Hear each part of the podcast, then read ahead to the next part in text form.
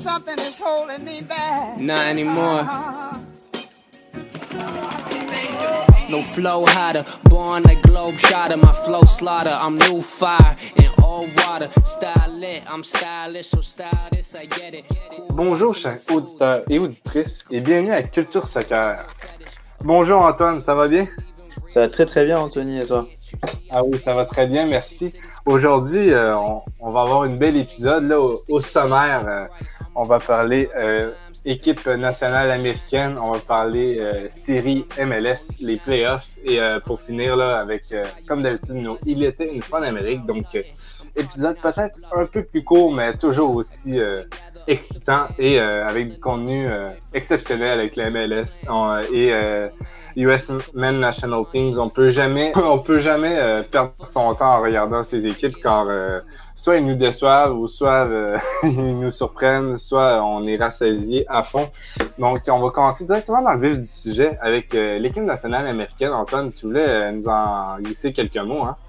Oui, puisque nous enregistrons le 17 novembre et euh, avant-hier, les États-Unis ont, joué à Wembley en Angleterre contre euh, bah, l'Angleterre et ont perdu 3-0. Euh, et c'était euh, voilà le point, le moment de faire un petit point sur la sélection américaine. Et c'est n'importe quoi le match, euh, totalement dominé les Américains par par les Anglais.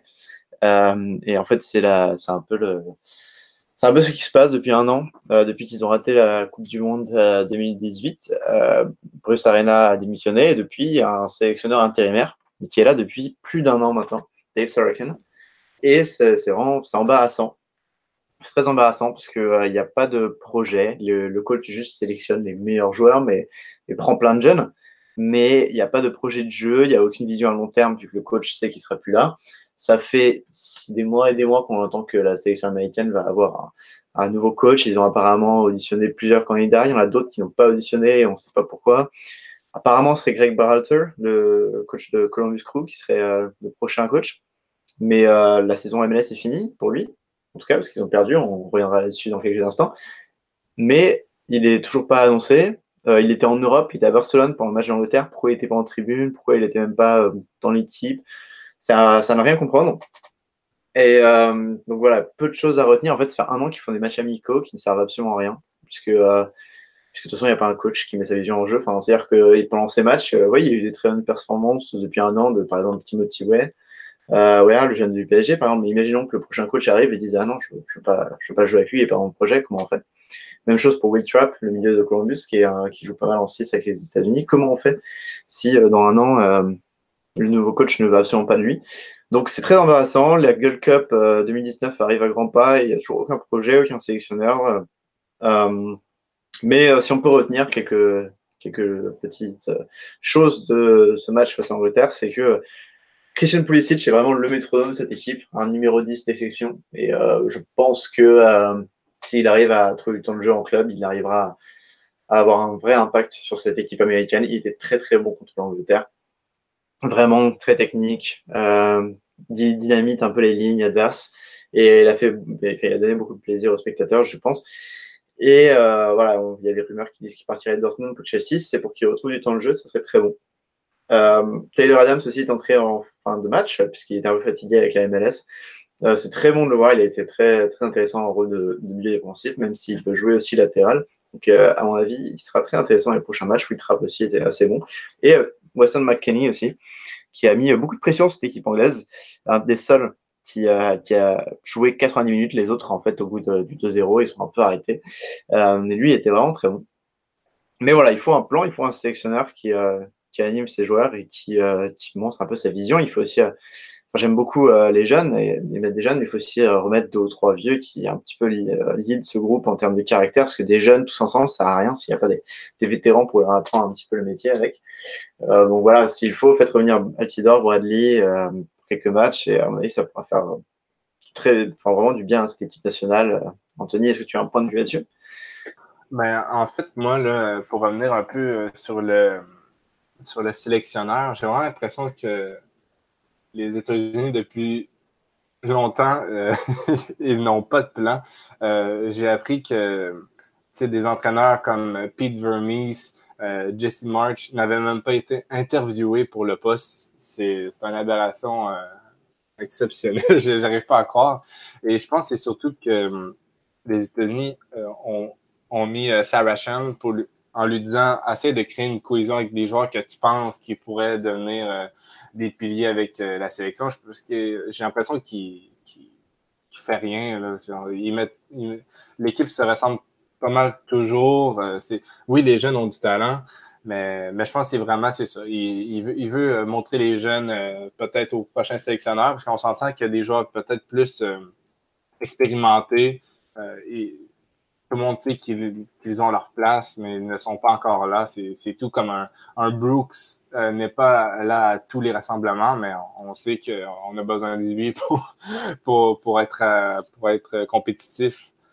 mais, même pour les joueurs, c'est hyper frustrant parce qu'ils viennent pour des amicaux qui n'ont aucune valeur. Parce que du jour au lendemain, le prochain sectionnaire peut dire euh, bah non, enfin, je m'en fiche que tu aies joué contre cette équipe, parce que de toute façon, c'est moi le nouveau, c'est moi qui décide. Tu vois. Donc, même pour les joueurs, c'est hyper agaçant. Pulisic, après le match, était euh, en train de dire à la presse oui, il, faut, nous faut vraiment un projet, parce que là, on n'a pas de projet, on fait juste des amicaux qui n'ont aucun sens. Et d'ailleurs, je ne sais pas qui a choisi les amicaux, mais euh, la personne qui est à la fédération américaine s'est dit bah, tiens, un mois après ne pas être qualifié pour la Coupe du Monde, on va avoir un effectif tout nouveau pour affronter l'Italie, l'Angleterre. Ils ont affronté aussi le Pérou, la Colombie. Euh, ils avaient affronté le, la France aussi il n'y a pas longtemps. je veux dire, c'est une aberration d'affronter des, des, adversaires pareils alors que tu es en train de construire un effectif.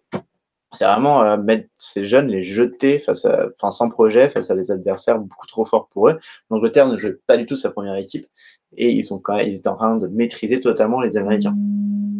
Oui, exactement. C'est exactement ça que j'allais dire. Là. Les, les États-Unis auraient dû euh, mettre des, des amicaux avec des petites équipes euh, des, Caraïbes, pas trop connues, là, des, pour, pour mettre les jeunes en confiance avec le maillot euh, américain.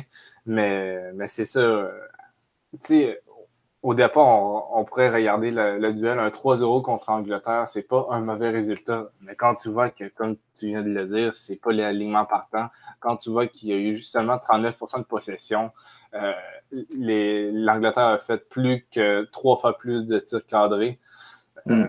c'est c'est vraiment. Tu sais, au moins, il n'y a pas eu de carton, là, mais, mais tu sais, personne ne voulait être là, j'ai l'impression. Oui, et puis y peu. Enfin, les occasions américaines n'étaient pas hyper bien construites non plus. Euh, pas mal de contre-attaques, pas mal de.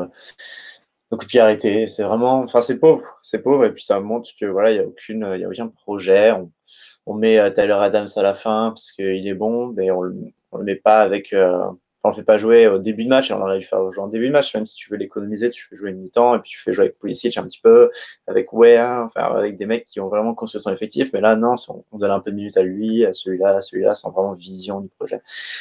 C'est pas bon pour le futur, et euh, la Gold Cup, euh, même si ce n'est pas la compétition la plus dure à remporter, la plus renommée, elle arrive bientôt, et toujours pas de coach. Le coach va devoir faire en six mois tour d'effectif, en quelques matchs amicaux et construire un, une bonne sélection pour la Gold Cup et ça va être très compliqué pour lui. Oui, et c'est surtout que les, les États-Unis n'auront aucune marge de manœuvre. Tu sais. Si, le, sélectionneur, ça devient être Greg Berhalter, euh, il n'a jamais été sélectionneur. On ne sait pas s'il il a sélectionneur. Tu sais. Jamais ça ne marche pas avec les joueurs ou euh, même avec la fédération les États-Unis vont avoir de graves problèmes pour la coupe, euh, la prochaine Coupe du Monde ou, même, euh, comme tu dis, la Gold Cup qui arrive à grands pas cet été. Ouais, c'est sûr, c'est clair. Donc, euh, est-ce que tu avais encore un, mot à dire sur cette sélection américaine assez décevante ces, ces derniers temps? Non, non, franchement, voilà, j'ai un peu dit les, joueurs qui m'avaient plu, les autres, ceux qui n'avaient pas plu, ben, on peut citer Matt Miazga en défense qui, comme avec Nantes, est complètement à côté. Et euh, Yedlin aussi, Yedlin pardon, de, Newcastle, qui a fait un mauvais match, qui est assez rare pour être, euh, pour être, euh, euh, ouais, pour être, pour être remarqué. Mais si vous voulez regarder, il joue contre l'Italie à 21h en française le 20 novembre, donc mardi. Donc voilà, n'hésitez pas à les regarder. Et peut-être que le match sera déjà passé quand le podcast est sorti, mais bon voilà, on aura, à mon avis, ça va être la même chose, même si l'Italie est quand même moins bonne qu'Angleterre. Oui, euh, et, si le podcast est déjà sorti à cette date-là, euh, oui, oui, l'Italie a gagné. N'hésitez pas à nous dire en tout cas ce que vous avez pensé de ce match, s'il est déjà, est déjà passé. Oui, donc on va faire une petite interlude et on, on va revenir euh, pour parler de la MLS, le plus gros sujet du podcast. Attends. Got a bitch that look like left eye. And she be posted on the west side. She always say that that's the best side. So hold up, girl, I thought the best die. I got the gas, she call me. I hit her up like shorty, let's roll. I hit my plug, he on the west coast. And shit, I heard they got the best smoke. On est de retour pour euh, parler de MLS, comme dit plus tôt. On, va faire un retour sur ces demi-finales et, euh, euh, présenter euh, ces finales de conférence. Donc, avant d'aller dans le vif du sujet, Antoine, en général, comment est-ce que- tu t'étais ennuyé de ces playoffs MLS, de ces demi-finales? Non, c'était absolument dingue. Le spectacle était vraiment au rendez-vous, surtout les matchs retour. Les matchs allés euh, nous laissaient quand même des petits résultats, mais les matchs retour étaient fous. Euh, on en parlera un petit peu plus loin, mais euh, vraiment un très beau spectacle et euh, j'ai hâte de voir ce que ça nous réserve pour, le- pour les finales. Donc, euh, oui, on va commencer par l'Ouest et, on va commencer par ça, doit être le, duel qui t'a fait le plus mal, le duel Seattle-Portland. Je vais revenir vite fait là, sur le match aller. Euh, ça l'a terminé. Euh, avait ouvert la marque à la 10e minute avant que Jérémy Boubaïs euh, euh, égalise à la 17e minute et euh, finalement là, Blanco donne l'avance et le but de la victoire au sien à la 29e minute pour permettre à Portland vivre dans, cette, ce duel. Euh, je ne sais pas si tu avais un, un, mot vite fait à dire sur l'aller avant qu'on passe sur le retour. Le match aller a été vraiment très mauvais pour Seattle parce qu'en première mi-temps, il y a deux des titulaires euh, indiscutables de Seattle, Christian Roldan et euh, Chad Marshall, qui se blessent en première mi-temps. Donc euh, voilà, Seattle a complètement dominé les 20 premières minutes, but de euh, et on a cru que c'est bon, Seattle allait gagner facilement. Mm. Et puis deux blessés, Portland qui met deux buts, et là ça aurait pu être bien pire pour Seattle, ils auraient pu euh, finir à 4-1, 5-1 pour Portland. Heureusement, ils ont réussi à tenir un petit peu et ça gardait un peu de suspense pour le, pour le match retour. Oui, mais ça n'augurait rien de bon avec, comme tu viens de le dire, ces deux blessures euh, avec des éléments très importants euh, de Seattle. Euh, au match retour au Century Link Field, Roll Ruidia euh, ouvrait la marque à la 60e minute. Il est tellement important pour Seattle cette année. Malheureusement, Blanco égalisait pour Portland et Rui, permettait en, aux siens de, d'espérer la qualification en égalisant pour permettre des prolongations dans les temps additionnels. Magnifique. Le Century Link Field euh, était estomaqué. Euh, malheureusement, euh, Deron Aspria redonnait l'avance à Portland à la 93e minute avant que le, roi de Seattle, l'Uruguayen Nicolas Lodero, vraiment là, la 87e minute, égalise pour Seattle, euh, qui euh, permettait alors euh, les, les penalties. Mais après ces, ces penalties, c'est finalement Portland qui est sorti victorieux. Euh, pauvre, pauvre Antoine, hein? qu'est-ce que tu en as pensé de, ouais, C'est un, de un, un, des plus beaux matchs que j'ai vu en tant que fan des Sanders. Euh, déjà, le, le, but de Rudias à la enfin, vraiment, la fin du temps euh, additionnel était dingue. Et euh, alors, Portland était sûr de sortir de là sans, sans problème. Et euh, ensuite, pour ceux qui ont vu le match, c'est très drôle, mais euh, quand Nicolas Lodero met son penalty, il y a 3-2 pour Seattle, donc, et, mais Portland pensait que les buts à l'extérieur comptaient en prolongation, alors que pas du tout. Et donc, en fait, ça, revenait au penalty, mais les joueurs de Portland ne savaient absolument pas que c'était penalty. Alors, c'est très drôle parce que en interview, ils ont dit qu'ils qu le savaient, mais en fait, euh, enfin, tu regardes la fin du match, sifflet final après les prolongations. Les joueurs de Portland sont en train de célébrer ça, mais il y en a un qui s'agenouille, les mains au ciel, remerciant Dieu. Et puis, en fait, t'en as deux ou trois dans l'effectif de Portland qui disent non, mais attends, les gars, c'est pas du tout fini, on va en penalty. Donc, c'est très stressant, mais vraiment très beau match entre les deux équipes. Je sais pas lequel des deux méritait le plus, mais euh, Seattle, c'est vraiment pas mal ce qu'ils ont fait avec les deux blessés. Et Portland est une équipe euh, un petit peu outsider en finale de l'Ouest, dont on va parler plus tard, mais euh, j'ai hâte de les voir, euh, de les voir au prochain match. Oui, et pour Seattle, là, pauvre eux, c'est. Mm. La, cette saison-ci, ça aura vraiment été marqué par les blessures, là, que ce soit Jordan Morris au début, Christian Roldan et puis Sean Marshall lors des playoffs. je crois qu'avec un Seattle à, 100% de ses capacités, là, ça, ça remportait. Donc oui, et l'autre duel de la, de la conférence Ouest, c'était le Sporting Kansas City contre le Real Salt Lake. au match aller, ça a été un match moyen. Euh, comparé aux, autres matchs qu'on a eu dans les séries. Ça se passait à Salt Lake City. Euh, c'est un match qui s'est conclu euh, avec un score de 1-1 avec Albert Rousnak qui a ouvert la marque à la 51e minute et puis Diego Rubio à peine rentré dans la rencontre contre qui égalisait à la 60e minute. Donc, toi, Antoine, est-ce que hum, tu avais quelques mots à dire sur ce match aller ou on passe directement au match retour? Bah, pas grand-chose. Non, juste le fait que euh, c'est vraiment bête de la part de Real Salt Lake parce que Sporting Casey était vraiment pas très bon ce jour-là et Real Salt Lake aurait pu en mettre plus, plus d'un but, mais euh, malheureusement, ils n'ont pas profité de, de ce, cet avantage. Oui, et, euh, et avec Seattle, le match retour a été un des matchs les plus dingues de ces playoffs MLS.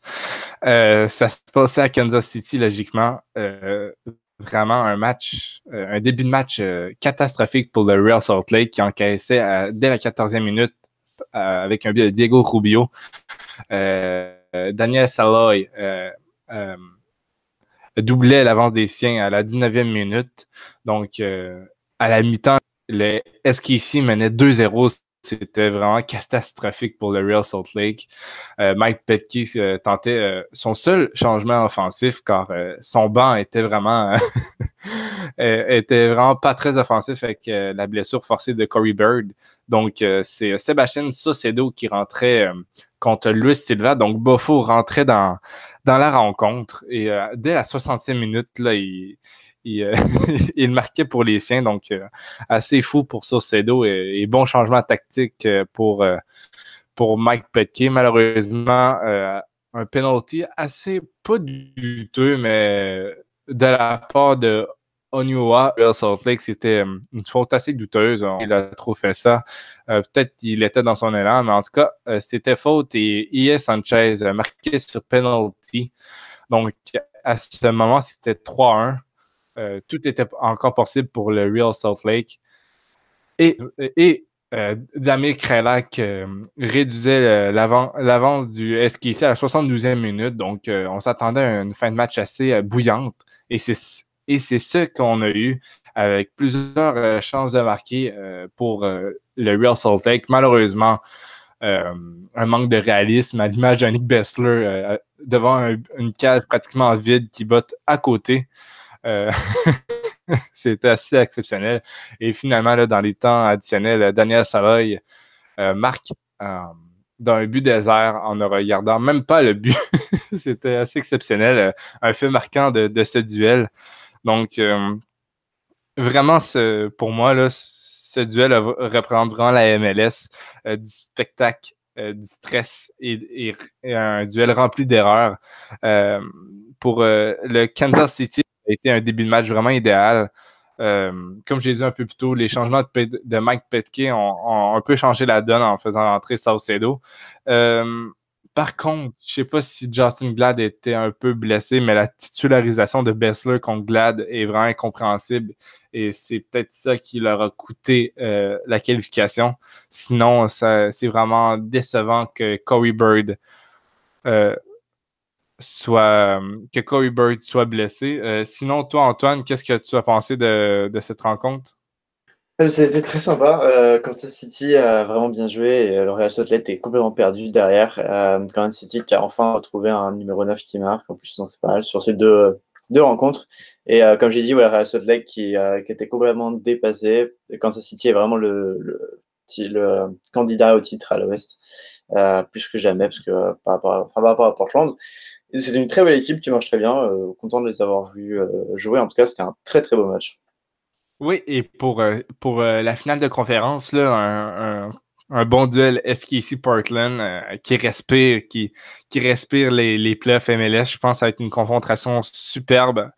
Avec d'un côté un Daniel Saloy qui commence à prendre confiance et de l'autre côté un Jeremy Ebobaez qui est épaulé de Blanco et Valérie qui peuvent vraiment faire des dégâts. Donc, ça risque d'être intéressant à l'Ouest car c'est vraiment cette conférence qui a volé la vedette, j'ai l'impression, dans ces demi-finales de conférence. On va, on, va aller dans oui. J'ai oublié, de parler de Bob ici, mais en vrai, ouais, c'est vrai que Portland avait l'émergence d'un numéro 9, ce que nos auditeurs savent peut-être pas qui est, c'est le nouveau, nouveau, numéro 9 de Portland, qui est un jeune américain, euh, très, très sympathique à avoir joué.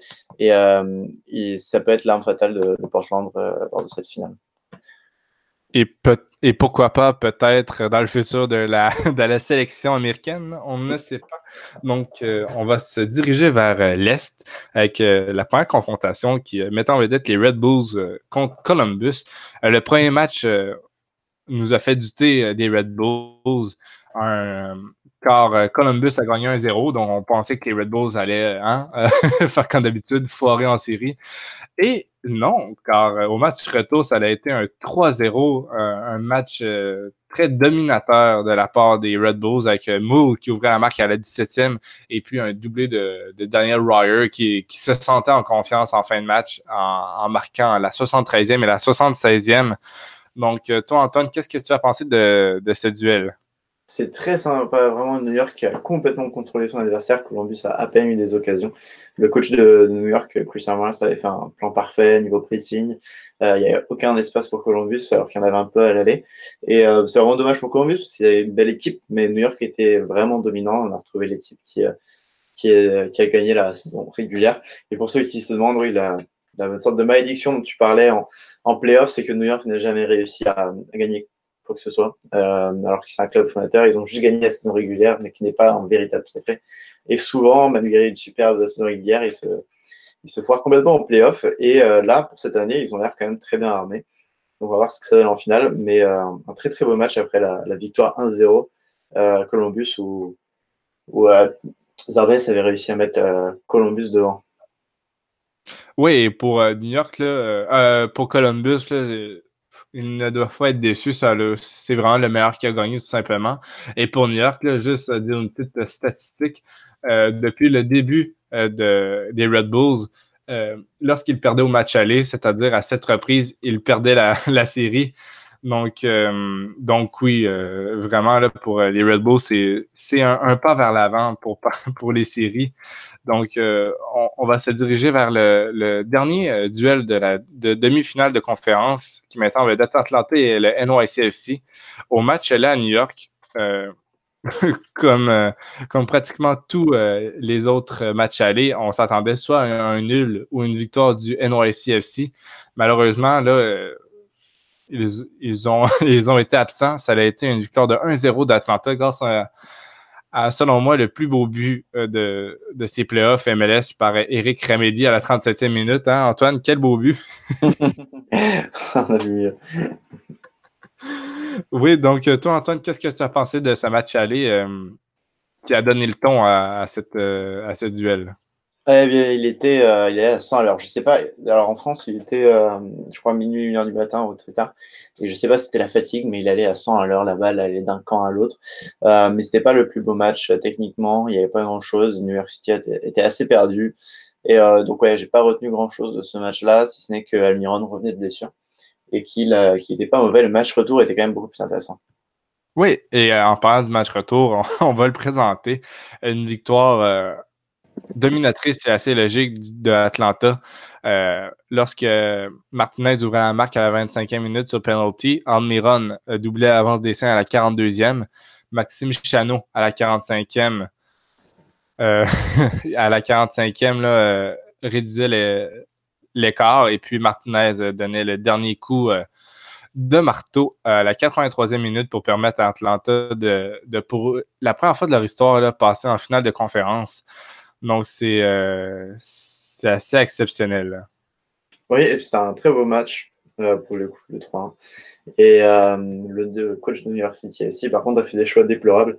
il a un très bon attaquant, non pas très bon, mais un attaquant, on va dire, athlétique qui a pu poser sur la défense d'Atlanta, qui s'appelle Bergette, qui vient du Nord, un Scandinave qui est vraiment très physique et qui n'avait même pas mis dans les 18 Euh, il a préféré un Argentin, euh, Castellanos, qui a fait un match déplorable. Euh, et d'ailleurs, en, en, conférence de presse, Dominique Torrent, le nouveau, le nouvel entraîneur de New York City FC, s'est embrouillé avec un journaliste qui lui posait la question sur ce joueur. Et vraiment, ça a l'air de pas aller du côté de New York City FC. La, saison prochaine va être observée puisque l'entraîneur a perdu complètement ses plans et a un peu commencé à insulter le, journaliste. Donc vraiment, New York City FC, on va voir comment se construit l'effectif, mais la fin de saison était très mauvaise, j'ai trouvé. Euh, aucun projet de jeu depuis le départ de Patrick Vieira, donc euh, ça va être bien observé. Et Atlanta United, qui n'a jamais été aussi fort, ça va être très intéressant. Le duel en finale de conférence New York Red Bulls Atlanta va être incroyable. Et euh, bah, on a pas l'impression que surtout le duel à l'Est va définir qui est le gagnant, parce que Atlanta et New York ont l'air bien meilleurs que Sporting KC ou, ou Portland de l'autre côté. Oui, et, c'est vraiment bizarre, mais pour Atlanta, on, a, vraiment l'impression que c'est euh, après seulement deux ans, mais c'est vraiment l'année ou jamais, puisque Tata Martino s'en va, euh, Martinez risque de s'en aller, Almiron aussi. Donc, après seulement deux ans, c'est vraiment l'année qu'ils doivent gagner leur titre. Et, euh, et contre les Red Bulls, ça, ça risque d'être l'un des plus beaux duels qu'on a eu depuis quelques années là, en MLS. Ouais, ça va être très très très beau à voir et euh, vraiment euh, ces deux équipes offensives qui ont du beau jeu, de bons coachs, des joueurs à regarder de tous les côtés. Euh, les Tyler Adams à suivre du côté de New York Red Bulls qui partira sûrement en Allemagne à la fin de l'année. De l'autre côté à Atlanta, il y a, on peut regarder Joseph Martinez, des Miguel Amiron qui vont aussi partir bientôt. Donc vraiment un match à regarder pour tous nos auditeurs. D'ailleurs, je vais rappeler les dates. le dimanche 25 novembre pour les deux matchs. Alors en France, euh, c'est à 23h pour euh, Atlanta, New York Red Bulls, donc un match que vous pouvez regarder. Et euh, c'est lundi à 1h du matin pour Portland, Kansas City. Ouais, et pour moi, là, rapidement comme ça, une, petite prévision, j'ai vraiment l'impression que les Red Bulls peuvent sortir quand même de ce duel car j'ai vraiment hâte de voir le duel Aaron Long, Tim Parker contre Almiron et Martinez. Je pense que c'est ça qui va donner le, le ton au playoff. Si euh, Long ou, Parker font, font quelques erreurs, ça risque de coûter très cher aux Red Bulls. Donc, je pense que ça va. Les deux centraux euh, ouais. Oui, c'est vrai. Il faut préciser. Donc, euh, c'est ce qui conclut notre, notre segment sur la MLS. on se retrouve là pour le moment. Il était une fois en Amérique.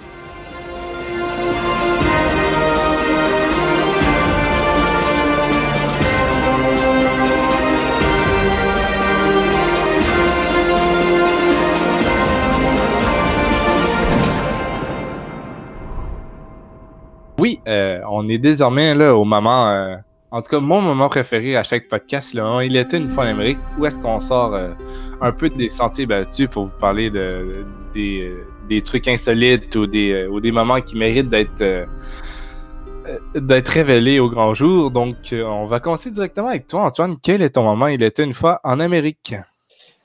Alors, mon moment était une fois en Amérique. J'en ai parlé un peu sur euh, mon compte Twitter personnel. Euh, donc, si vous voulez aussi aller voir, il y a tout un, thread euh, dessus. C'est sur une nouvelle ligue qui va apparaître encore une. Je sais, c'est un peu le, bazar aux États-Unis. Dans les, dans les ligues inférieures. On vous refait le point.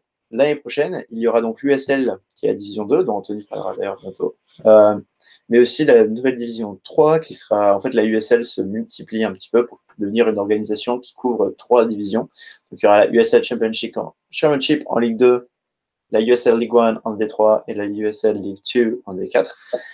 Mais en plus, à côté de ça, donc on a la Canadian Premier League qui va aussi commencer au Canada, dont on a déjà parlé dans d'autres podcasts.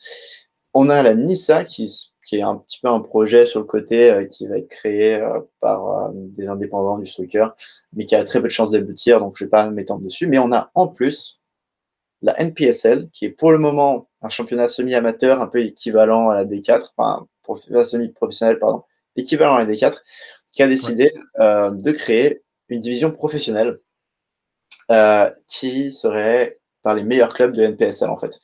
Et la NPSL, ça a toujours été un petit peu un mouvement anti-MLS, anti-monopole. Ils ne voulaient pas que la MLS possède tout le soccer américain. Pareil pour la USL, ils sont un peu contre ça.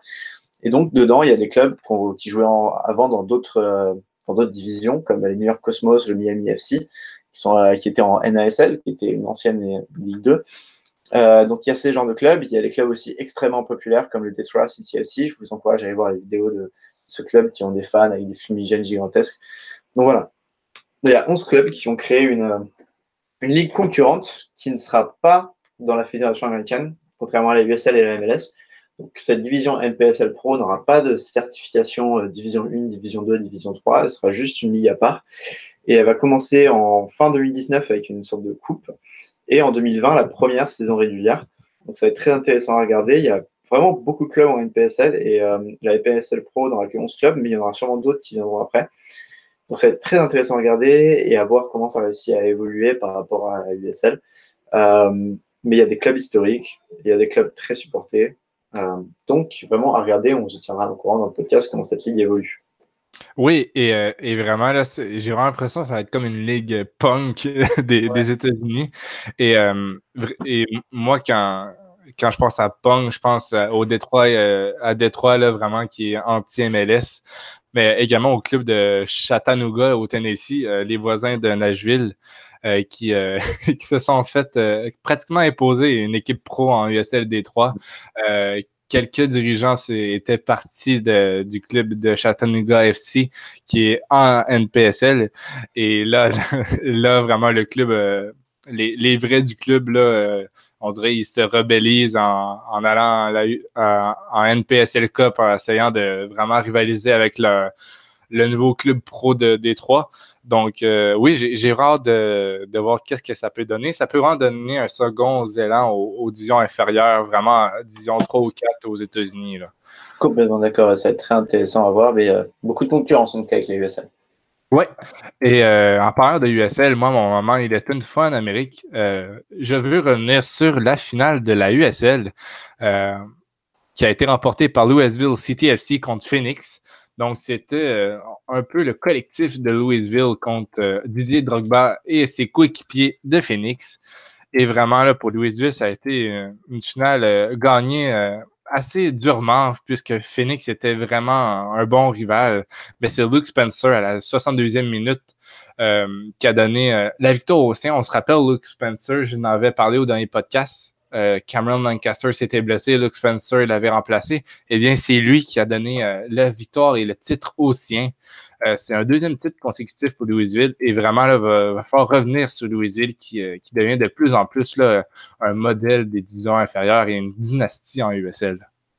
Ouais, c'est vraiment une équipe très intéressante et qui a essayé d'accéder à la MLS, je pense, même si le territoire est assez compliqué, parce qu'ils sont entre plusieurs franchises MLS, mais c'est un un très beau projet et qui vont, ils vont doucement, mais euh, sûrement, ils augmentent petit à petit. Ils vont avoir un nouveau stade en plus, il me semble. Il me semble. Ouais.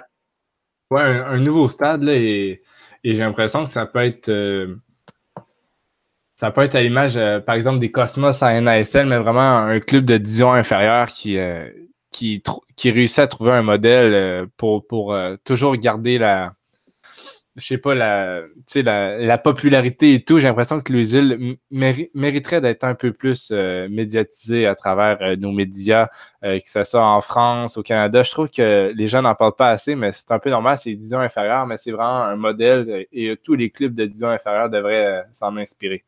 C'est certain, et vraiment une belle équipe encore, comme tu as dit. Et du côté de Phoenix, d'ailleurs, Drogba avait. Enfin, tout le monde disait que c'était son dernier match avec Phoenix, et puis il a tweeté le lendemain euh, un tweet avec la, vidéo de, Leonardo DiCaprio dans, dans le Loup Wall Street qui dit euh, I'm not fucking living, je ne vais pas partir, je reste. Donc euh, je sais pas s'il restera en USL à Phoenix ou quoi que ce soit, mais j'ai pas l'impression qu'il prenne sa retraite au final. Ouais, on va voir ça dans les prochains, dans les prochaines semaines ou les prochains mois. Mais c'est ce qui conclut le, un nouveau épisode de Culture Soccer. Hein. On vous le rappelle, allez euh, voir les, euh, les autres podcasts de Lucarne Opposé, que ce soit Bola Latina, l'AFC Corner ou Efrekia. Sinon, si vous êtes passionné de lecture et de culture foot, il y a les magazines Lucarne Opposé, le magazine 4 qui est sorti précédemment il y a quelques mois et très bientôt le magazine 5 euh, à ne pas manquer avec on parlait de, de USL tantôt on va pas en dire plus mais vraiment à ne pas rater avec un article de moi et Antoine euh, dedans et, euh, et, beaucoup plus là, avec, euh, avec les, les, journalistes de l'écart opposé qui sont comme à la comme à l'habitude vraiment talentueux et, et vraiment le magazine 5 va être euh, quelque chose, hein, Antoine? Oui, j'ai très hâte euh, de, de le voir. Et il célébrera bien euh, la culture de Lucarne opposé. Ouais, donc euh, merci et à la prochaine. You bigger, dummy. Come and take it all from me. Yeah, so come and take it all from me. Yeah.